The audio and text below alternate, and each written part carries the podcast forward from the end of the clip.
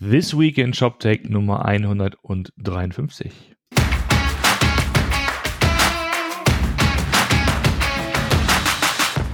Ja, wieder unser schöner kleiner ähm, ShopTech-Wochenrückblick. Schönen guten Morgen, Martin. Guten Morgen. Guten Morgen. Na, wie schaut's aus in Berlin? Ja, kalt. Kalt ist es in Berlin. Die, sie räumen noch auf, aber sonst ist alles gut. Ach ja, Mensch, du bist ja, du bist ja, warst ja, bist ja am Ort des Geschehens. Ja, sie sind bei mir vom Haus langgezogen, diesmal revolutionäre erste Mal Demo. Aber die waren relativ fix durch dafür, dass es irgendwie 5000 Leute waren. Was denn, Äh. was denn, was denn schlimm? Ach, sie, die reden immer viel und dann, Die reden immer viel. dann äh, sind sie ein bisschen laut und klatschen und äh, rufen Antikapitalista und dann ist wieder okay. Ach so, Alles okay. gut. Ich wieder Auto, weitermachen. ich hab's Auto sicher jetzt aber weggeparkt. Alles gut. dann, dann kann man wieder danach bei Amazon bestellen. Mhm. Ähm, und sich auf seinem Gasgrill auf dem Balkon bequem machen. Scheiße. So, ja. Ja, man muss das mal so sehen. Wir reden über Technologie für den Kapitalismus. das stimmt, das stimmt, das stimmt. Das Grüße an Kevin. Kühner gehen raus. Richtig, genau. Der hat ja echt auf die Mütze bekommen. ja, ja. Müssen noch mal separaten Podcast zu machen. Gut, aber wir haben ja auch so, ähm, auch ohne Crossover-Themen, genug zu erzählen. Erzähl mal, was, äh, was waren die Woche? Genau, Kapitalismus 1. Ähm, es gab ein paar Zahlen, beziehungsweise die Zahlen äh, von Oxford gab es eigentlich schon länger, die habe ich mir jetzt nur erstmal angeguckt. Es gab nämlich eine Pressemitteilung, äh, ähm, die das so ein bisschen angestoßen hat, äh, wo erklärt wurde, dass Oxid jetzt eine leicht veränderte Gesellschafterstruktur hat und sie quasi viele der früheren ähm, Investoren, also aus dem Bereich Risikokapital, Venture Capital, ähm, quasi rausgekauft haben. Und zwar hat, wurde das übernommen von einer ja, Beteiligungsfirma, die nennt sich Marondo. Ähm, nie gehört, ja, weiß ich auch nicht. Wenn du auf die Seite gehst, gucken dich da irgendwie vier ältere Herren an, alle im Anzug. Gut situiert. Also, äh, sie sagen selber, sie machen irgendwelche Wachstumscases. Äh, ähm, war, weiß ich nicht. Keine, kannte ich halt echt noch gar nicht. Aber die sollen wohl äh, dafür gesorgt haben, dass das Oxid ein, äh, jetzt wirklich ein, auch ein gutes Standing hat, sich den, den wie man äh, in der VC-Sprache sagt, den Cap-Table ein bisschen aufgeräumt. Ja, also wie viele Leute da jetzt in der Gesellschafterliste drinstehen, das hat sich so ein bisschen äh, ähm, konsolidiert und äh, das macht es natürlich auch mal ein bisschen einfacher. Du konntest ein paar Leute ausbezahlen, die ja schon lange auf ihr Geld, also die ja vor Ewigkeiten ihr Geld investiert haben und jetzt wieder was rausgenommen haben. Äh, der Roland Fesenmeier hat auch noch mal ein bisschen nachgekauft aus seiner Privatschatulle. Also ist jetzt auch äh, ähm, äh, hat jetzt einen größeren Anteil wieder an Oxid, ist der zweitgrößte Anteilseigner nach Marondo. Und ähm, das äh, klingt natürlich alles gut, klingt ja auch äh, gut, das, was wir sonst so hören. Und dann habe ich halt äh, mir mal hab ich einfach mal so ein bisschen rumgeschaut und habe im Unternehmensregister die Bilanz für 2017 gefunden. Und die war schon ziemlich gut. Also da sind sie echt mit einem mit einem Gewinn von äh, knapp 700.000 Euro aus dem Jahr rausgegangen. Ja. Äh, jetzt steht natürlich nicht genau da, woher dieser Gewinn genau kommt. Ja? Ähm, ob das jetzt äh, Finanztransaktionen waren oder ob das wirklich auch aus, ähm, äh, aus, aus Kundengeschäften kam, ob das jetzt Serviceumsätze waren, weil sie leider keine Umsatzzahlen dazu äh, gepackt haben. ja. Aber an sich, Respekt. Okay. Ja, schönen Gruß in Schwarzwald, ne? Und ähm, ich, möcht, ich möchte fast diesen abgeschmackten Satz sagen, totgesagte leben länger. Ja, sehr abgeschmackt, Dankeschön. Sehr abgeschmackt, aber das musste einfach jetzt mal sein. Mm, Ja, das war in der Tat so, dass sich da ähm, ähm, die, die Kollegen sich da wacker, wacker schlagen und, ähm, und sich da langsam aber stetig da ähm, wieder in den Markt kämpfen. Genau, Kapitalismus 2. Apropos in den Markt kämpfen. Ähm, unsere Freunde von Intershop, also ich, ich möchte das nochmal sagen, weil ich ja auch ab und zu darauf angesprochen werde. Nein, ich habe persönlich nichts gegen Intershop. Ich mag sie wirklich sehr gerne. ähm, ähm, ich mag sie vor allen Dingen auch deswegen gerne, weil sie mal Zahlen rausgeben müssen. Ja, das ist ja, das ist halt äh, ähm, Krux und Segen zugleich, wenn du an der Börse bist. Auf der einen Seite, du hast halt relativ einfach Zugang zum Kapital, auf der anderen Seite machst du dich halt echt nackig jedes Mal. Ähm, das führt dann halt auch zu ähm, ja, auch zu, zu Leuten, die sich das mal angucken und mal sagen, ey, boah, irgendwie verstehe ich es nicht. Und es war jetzt leider wieder so bei den äh, Q1-Zahlen. Ich habe es gerade eben noch rausgehauen. Ich habe es noch nicht so hundertprozentig verstanden, wie sie das alles machen wollen. Also sie haben halt sinkende Umsätze, vor allen Dingen auch beim Service. Äh, sie haben der, der Auftragseingang für, die, für den Cloud-Bereich ist stark eingebrochen. Ähm, mein Tipp war ja auch schon, dass sie einige Verträge, die sie eigentlich vielleicht erst im Januar unterschrieben hätten, äh, noch in den, ins Q4 gezogen haben mit starken Rabatten, um den Cloud-Auftragseingang für das Q4 halt gut aussehen zu lassen. Ähm, äh, damit sie halt diese, äh, die Kapitalerhöhung äh, sauber durchziehen konnten. Ähm, deswegen äh, habe ich fast ein bisschen mit erwartet, aber das war dann doch ganz schön viel. Also irgendwie fast 40 Prozent ist der eingesprochen im Gegensatz zum, zum äh, Vorjahr. Und auch die, die, der Ausblick, also das, was sie sich vorgenommen haben und diesen, diese Ziele, die sie auch nochmal bestätigt haben für das Jahr 2019, ist so äh, echt schwer sich vorzustellen, wenn man sich die Zahlen für das Q1 anguckt. Vor allen Dingen, weil man ja weiß, dass es also eine kleine konjunkturelle Welle ist drin, aber jetzt nicht riesig. Also das, was du halt in Q1 verlierst, musst du in den anderen Quartalen dann äh, doppelt und dreifach rausholen. Äh, ja, deswegen, mal schauen. Ähm, wie gesagt, ich habe euch echt alle lieb, aber ähm, ich, ich, ich guck, wir gucken uns auch andere Sachen an, aber es gibt leider wirklich, muss man dazu sagen, nicht so viele, ähm, die offen und ehrlich über ihre Zahlen sprechen müssen. Die anderen mhm. äh, müssen es einfach nicht, deswegen tun sie es nicht.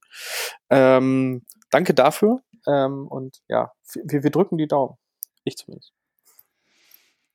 Okay, dem schließe ich mich an. Und während du ja der Mann für die Zahlen und den nackten Kapitalismus bist, bin ich ja der Mann für die äh, feingeistigen und schönen Dinge des Lebens. Und deswegen habe ich mich mit dem Buchhandel beschäftigt. Mensch, das war ein Literat. oder? Oh. Unfassbar. Genau, der Literat schlägt zu, der Linguist sowieso. Genau, diese Woche haben wir einen Podcast rausgehauen ähm, äh, mit Markus und Fabian von Thalia. Thalia ist mit der größte deutschsprachige Buchhändler, wahrscheinlich sogar der größte europäische, einer der größten europäischen mit Online- und Filialgeschäft. Und wir hatten sie uns ja mal angeschaut, etwas näher im Rahmen unserer Analyse des Buchhandels und dann, wie es dazu kommt, recherchiert man so ein bisschen und dann bin ich über einen Artikel gestoßen von eben, von Markus Gruber, über das Thema Monolithenzerschlagung, hat er das genannt. Und dann haben wir uns verabredet und dann haben wir einen Podcast aufgenommen. Der ist also sehr, sehr hörenswert, würde ich, äh, würde ich sagen. Also hört mal rein, da geht's geht's primär darum, wie Thalia sich technisch aufstellt, vor allen Dingen um diesen E-Reader-Shop, zu betreiben. Wer es noch nicht gemacht hat, es gibt ja durchaus die Möglichkeit, dass man seine Bücher nicht auf Papier liest, ähm, obwohl es ja viele Mitglieder des Kulturbetriebs gibt, die da sozusagen vor zurückschrecken und das scheuen wie der Teufel das Weihwasser. Aber es gibt es. Es gibt die ähm, E-Book-Reader, so mit diesen E-Ink-Displays, die sich also fast so anfühlen beim Lesen wie echte Bücher, also wie Papierbücher. Mm, und da gibt's den ähm, den Tolino, das ist eine, eine, Hardware, die es schon seit einigen Jahren gibt, äh, hervorgegangen oder immer noch betrieben von der Allianz, wo ehemals ähm, Telekom dazugehörte, aber auch Battlesman und äh, eben halt auch Thalia.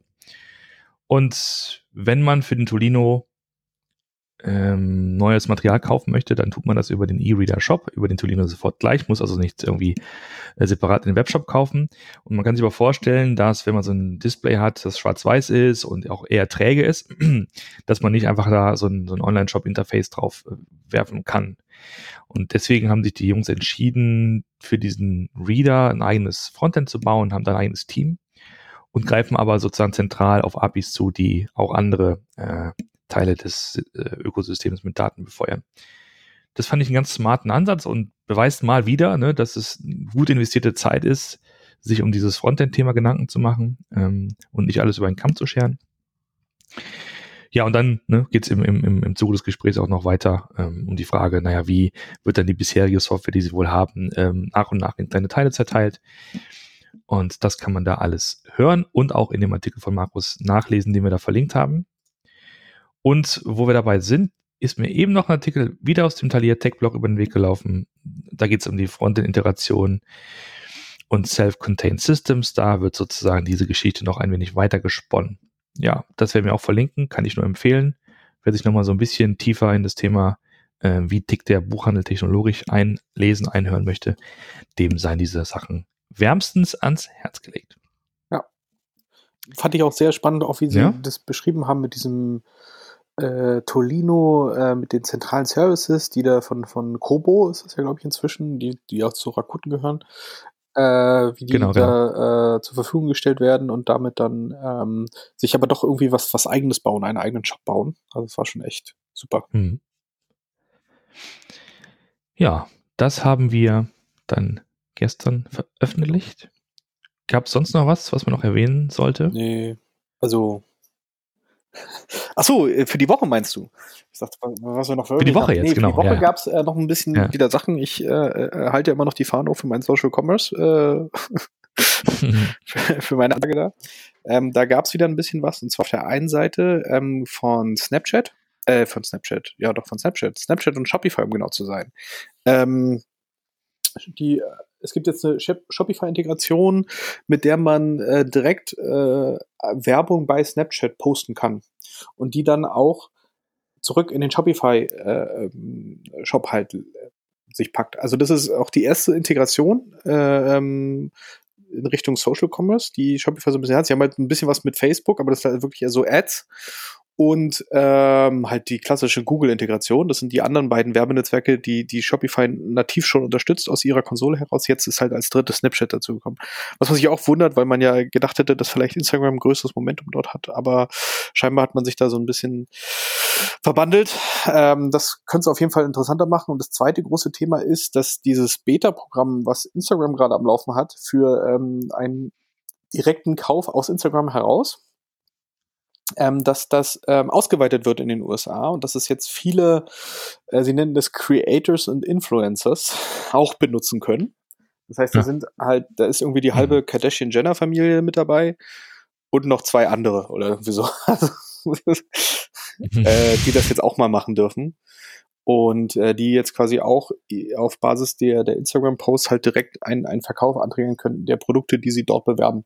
Das heißt, äh, ähm, Mhm. der erste Aufsatz oder der erste Aufschlag war ja so bei, äh, bei Brands, also Adidas, Dior und solche Sachen, ähm, die ihren, ihre Instagram-Posts erweitern konnten um shoppable Products. Und jetzt machen das quasi, gibt es das auch für die äh, Kreatoren. Hm. Okay. Ich habe noch zwei Artikel gefunden. Das eine, da geht es um einen Hackathon der Otto Group IT mit äh, Azure, mit Microsoft. Und da hat man so, äh, wie das so ist, an zwei Tagen ähm, sich äh, bestimmte Dinge ähm, ausgedacht und, und gebaut, wie zum Beispiel, das ist so mein Favorit gerade, ähm, die äh, App Mampf, die unter anderem die Auslastung der verschiedenen Kantinen auf dem Otto Campus anzeigt. Das äh, halte ich für eine sehr gute Initiative. Also ein schöner, schön gemachter Artikel, ähm, der mal wieder zeigt, wie man sich diesen, diesen, diesen Themen auch, auch technologisch nähern kann, ohne, ähm, ohne erstmal viel theoretisch unter Handbücher zu lesen, sondern einfach mal sich da zwei Tage Zeit zu nehmen und ähm, darauf zu vertrauen, dass die Kreativität der Leute, die dann da sind, äh, einfach coole, Genau. coole Ich kann vielleicht noch kurz erzählen, wir hatten letzte zeigen. Woche auch unseren Hackathon. Wir machen das auch so alle zwei Monate intern. Mensch, Wir hatten diesmal so ein bisschen das Thema Personalisierung. Wir haben so mit, mit äh, diesen, äh, zum Beispiel mit diesen Apple äh, ähm, Emoticons, Emojis, äh, wo du halt deine eigenen, dein eigenes Gesicht ja zu einem Emoji haben, machen kannst. Da gibt's, gab's so Ideen, wie man das irgendwie in einen Avatar mit äh, Beratungsthema halt machen kann. Oder äh, so, so, so eine Videostrecke mit äh, Personalisierung, also nach dem Motto, äh, stell dir deinen eigenen Look zusammen und dann wurde dir das quasi am Video vorgestellt, wie dieser Look dann aussieht. Also gibt es ein paar schöne Sachen. Da werden wir vielleicht auch irgendwann mal was sehen, aber so eine, so eine, ähm, ja, so- solche, solche kleinen Themen ist bei, ist bei uns auch wirklich immer nur ein Tag und dann äh, wird es am, äh, am Freitag immer gemacht und am Montag dann vorgestellt und dann wird auch gewotet. Äh, das lockert die Sache immer so ein bisschen auf. Äh, man kann mal ein paar Sachen ausprobieren. Man, vor allen Dingen, äh, bei uns ist es auch wirklich so, das sind dann alle Departments sind mit dabei, also von Geschäftsführung über, weiß ich nicht, Buchhaltung, Legal ist mit dabei, aus dem Marketing ganz viele Leute, aber natürlich auch Engineering und Product und auch BI und, und Data Analysis. Also da sind ganz viele Leute, die sich dann in solchen Teams zusammenfinden und das macht immer extrem viel Spaß, damit zu machen und dazu zu gucken. Mal so eine, so eine Frage an der Stelle. Meinst du, man kann, man kann so ein, so ein Hackathon oder das Ergebnis eines Hackathons so ein bisschen als Benchmark dafür nehmen, wie, wie gut und schnell und agil so das Team aufgestellt ist oder die ganze Struktur? Mhm. Stell dir mal vor, du schaffst es, du generierst die Idee am Freitag, votest am, am, am, am Montag und dann baust du es am Mittwoch ein. Und am Donnerstag geht's Ja. live. So. Also eine Ja, kleine klar. Funktion. Also muss ja nichts Großes sein. Ne? Einfach so eine. Ähm, Idee. Das geht sicherlich auch manchmal, das ist halt immer das Problem, dass ähm, äh, der Begriff Hackathon jetzt kein geschützter Begriff ist. Also es gibt da keinen, ich sage das immer, ich nenne es immer DIN-Standard dann für, wie so ein Hackathon abzulaufen hat und was, was man dir an Freiheiten gibt. Ja, es gibt sicherlich viele, die das Ja. sehr offen und frei definieren und dir dann auch viel Möglichkeiten geben und dir auch Zeit einräumen. Ich erinnere mich noch an die Rewe Hack Days. Das waren ja dann mal gleich drei oder vier Tage. Oder auch, äh, äh, ich glaube, bei Zalando gibt's immer die Hack Week. Ja, da bist du eine ganze Woche dran an so einem Thema. Und äh, Ja. da kannst du natürlich viel mehr auch schaffen und auch viel, viel mehr in die Tiefe gehen, als wenn wir zum Beispiel bei, bei Flaconi mal einen Tag oder vielleicht auch mal zwei Tage äh, halt halt in so ein Thema investieren. Das heißt, Ja klar, also, also die, die Tiefe dieses, dieser Funktion ist natürlich abhängig davon, wie viel Zeit man investieren kann. Obwohl, sagen wir mal, eine Woche ja auch, was Mhm. ist ja ein halber Sprint oder so, je nachdem. Ne? Also ist ja im, im Laufe eines, äh, ich sag mal, Entwicklungsjahres ja echt äh, nix äh, an Zeit. Ne? Aber sozusagen der, der Anschlussprozess, also wie, wie kannst du das so prüfen, dass du wirklich dann sicher bist, dass Genau. das Ganze auch produktiv Also, ja, aber das ist ne? ja Wie auch generell ein. Thema der Motivation. Also, ähm, du solltest schon äh, irgendwie zumindest als Anreiz es mitgeben, zu sagen, ey, wenn das wirklich gut funktioniert und gut ankommt, äh, zum Beispiel den Sieger oder die ersten beiden Plätze, die verproben wir halt in echt. Weil sonst ist ja auch immer so, ey, jetzt haben wir irgendwie was Cooles gebaut und jetzt äh, liegt's da in irgendwelchen Schubladen. Äh, das macht ja auch keinen Sinn. Ja. Äh, dafür, dafür, dann machst du es ja wirklich nur zur, zur Selbstbeweihräucherung sondern äh, ähm, es geht natürlich auch darum, dass du dann auch einen, einen Pfad aufzeigst, irgendwie wo du sagst, okay, ihr habt hier was total Cooles gemacht und das, äh, ähm, das finden wir jetzt alle so gut, dass wir das einfach mal in einer simplen Version auch mal live nehmen und mal den Kunden fragen, wie der das eigentlich findet. Das gehört schon definitiv dazu. Das Ja, soll, das genau. soll, also jeder, der sonst einen Hackathon macht Ja. und einfach nur sagt, äh, naja, wir, wir spielen jetzt halt mit neuen Technologien und dann sind wir fertig danach. Kannst du auch so machen, aber ich glaube, dann wird auch die, die äh, Motivationskurve da äh, irgendwann leiden. Das, das glaube ich auch. Und ne, da kann man ja wahrscheinlich mal einfach rumfragen. Ähm, ich weiß nicht, wenn man zum Beispiel den, den A-Tool von, von Metasatoren fragt, hör mal, ähm, wie schnell, also wie schnell geht dann halt ein neues Feature im, im Mediamarkt-Shop live? Also ne, wie schnell kannst du was an IBM dran dengeln und, und ne, was machen? Der würde wahrscheinlich nicht innerhalb von Tagen antworten. Also äh, nicht sagen innerhalb von Tagen, sondern, weiß nicht, Wochen, Monaten, wie auch immer. Also mal, mal, mal vermutet. Ach ja, schönes Thema. Genau. Genau, fragen wir den Florian Otte von Kellersport, sagt er ja, heute Nachmittag. Schönen Läuft. Gruß, by the way. Ähm, ja, läuft, genau. Und dann, von wegen Laufen, habe ich noch einen äh, Artikel gefunden von Commerce Tools. Da geht es um meinen Kollegen Amadeus aus Berlin, ähm, seines Zeichens Data Analyst oder äh, Spezialist für Machine Learning. Und der beschreibt sehr schön äh, anschaulich und breit, wie der, der ähm, Hiring-Prozess aussieht, um dieses Team zu vergrößern. Also wir haben ja in Berlin da einige Spezialisten sitzen, die da die AI-Funktion für die Plattform bauen. Und er beschreibt mal, wie er vorgeht, um sich ein gutes Team zusammenzubauen, das dann auch entsprechend Ja, ah, ich erinnere mich noch, als äh, produzieren kann. ich noch da war, da war Amadeus der Erste. Das war noch in der guten alten Zeit. Ja, aber jetzt genau. ist ja schon ein richtig, richtig großes Team draus geworden. Das freut mich auch immer sehr zu sehen, wie das, Genau. wie das läuft. Genau. wie das wächst und gedeiht. Genau. Und dann noch aus der Rubrik Fragezeichen der Woche. Ich habe, äh, äh, der Joscha hat mir das ähm, auf Twitter zugespielt, dieses, die, dieses Werbebanner von den Klarna, hast du das gesehen? Haare schön. Äh, Klarna mit, dann sind so, da sind so mehrere, da sind zwei Personen plus zwei Hunde mit sehr, sehr langen Haaren. Und ähm, die Zeile liest Ja, sich ich weiß. Smooth Das ist ihre neue Business. Kampagne. Ähm, ja, ja, ja. Bei, bei Klarna ist, Ist jetzt das alles so? smooth. Mhm, deswegen haben sie, sie haben ja auch Ja, Smooth das, Dog ja. als, als, äh, ja, Ach, das ist wegen, ach, so, ach der, der ja, ja. Snoop Dogg macht Smooth doch jetzt Werbung für Klarna, jetzt für, wo du es sagst. Klarna ist es. Der hat ja, Snoop ja, Dogg, des, deswegen der der hat ja Hund. auch Anteile an Klarna gekriegt. ah, Ja, Und ähm, beziehungsweise er hat offiziell Mensch. sich natürlich eingekauft, also der wird aber wahrscheinlich einen stark rabattierten Preis bekommen haben. Und ja, das ist halt die neue Klarna-Kampagne, die läuft seit irgendwie ein, zwei Monaten oder so. Und das ist jetzt alles in diesem Rosa und äh, äh, so extrem entspannt und gemacht. Und ja, diese Hunde sind natürlich äh, der Knaller. Alter. Sind der Knaller und Genau. Man fühlte sich erinnert an diese, an meinen Spriker hat die Haare schön, macht die Haare schön. Ja, Text, das war wirklich. weil das sind hier extrem schöne Vor allem, Haare. du weißt doch nicht, wer, diesem- wer länger auf bei, im, äh, im Salon war, die Hunde oder die sagen. Frauen. Ja. Ja, das weiß, das ist, das ist in der Tat die, die große Frage. Aber dass der internationale Hip-Hop jetzt Einzug hält in äh, das E-Commerce-Business, das ist ja auch was Interessantes. Ähm, ja, ich glaube, damit können wir es doch, äh, dabei können wir es doch belassen, oder? Haben wir für heute unsere, unseren Dienst der, der, der Branche äh, ge, ge, gewidmet und geschuldet und so, wie sagt man? Alles klar. Wünsche noch einen schönen Bis Freitag, nächste Woche. schönes Ciao. Wochenende und dann bis nächste Woche. Ciao.